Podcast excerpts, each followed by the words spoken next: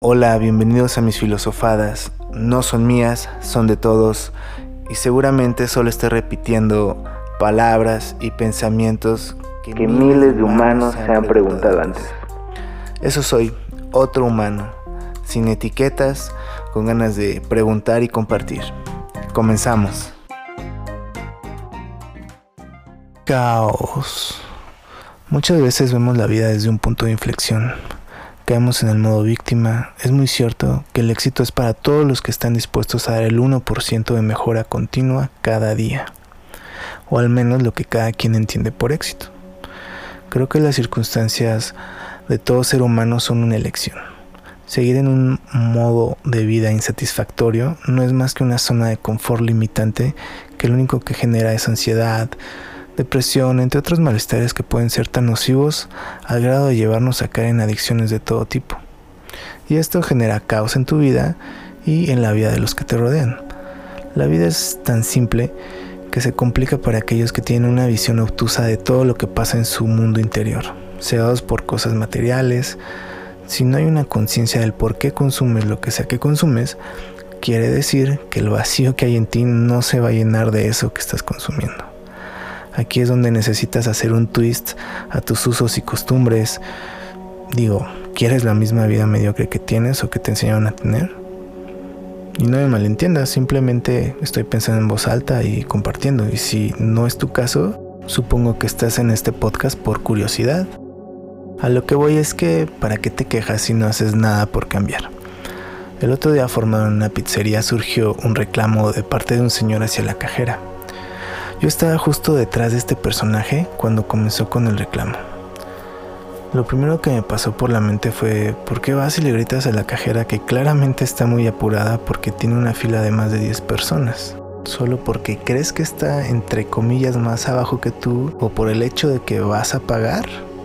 Le dijo algo así como que aprendiera a hacer su trabajo y que él iba a comprar, no iba a pedir fiado ni regalado bla, bla, bla. De inmediato pensé en el trasfondo. Uno, ¿qué le dijo la cajera para que el señor le gritara esas palabras? Dos, o sea que si vas a pagar algo te da el derecho de humillar a los demás. Y tres, lo único que refleja una persona así es que su mundo interior es un caos y que tiene que sanar heridas que seguramente van por el mismo canal de lo que él estaba reflejando. ¿Cómo sabes si la otra persona está teniendo un mal día o simplemente es humana igual que todos nosotros y por si no lo sabías nadie es perfecto? ¿Dónde queda la empatía? Sé que es una línea muy delgada, pero si no tenemos tolerancia y estamos todo el tiempo en modo reactivo, creo que nos hacemos daño a nosotros mismos. Hay una frase que dice, lo imperfecto te hace perfecto. Ama tus imperfecciones. Y bueno, para resumir, me sorprendió ver en el cuello del señor quejoso una cruz. A lo que mi mente juiciosa pensó, según la religión, tienes que amar al prójimo, o solo son a los de tu núcleo familiar. No voy a profundizar más en el tema, en la cuestión religiosa, cada quien es libre de seguir a quien quiera. Y aquí es donde queda muy claro que la doble moral en el mundo nos tiene condenados. Por eso te invito a que participes en, en la dialéctica de forma constante. El que estés aquí escuchando a un humano como tú quiere decir que tú, al igual que yo, estás en este despertar. Ya tienes este morbo por lo que no sabes que sabes. Hoy me despido con una frase de Marco Aurelio y dice así, tú tienes poder sobre tu mente, no sobre los acontecimientos. Date cuenta de esto, encontrarás la fuerza. Es increíble cómo el pensamiento de humanos que estuvieron centenares de años antes que nosotros tenga tanto sentido en la actualidad. Solo estamos reciclando ideas y el mundo es una transformación continua. Como siempre, muchas gracias por escuchar.